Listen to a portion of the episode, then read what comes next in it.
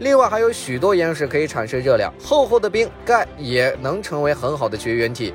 或许这颗星球的海洋已存在四十多亿年，这意味着什么？简单来说，冥王星地底藏的那一片海洋并不让人惊讶，甚至这个海洋还有可能含有相当于防冻剂的氨。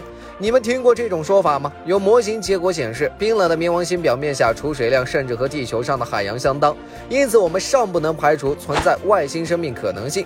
但我们更可能在这里发现微生物，毕竟这些生命形式在地球上生存了很久，他们目睹了更多的生命形式开始进化。即便是在复杂生命形式灭绝后，他们仍能存活。这亦能说明未来的太阳系探索之路，冥王星或许会为人类带来更多惊喜。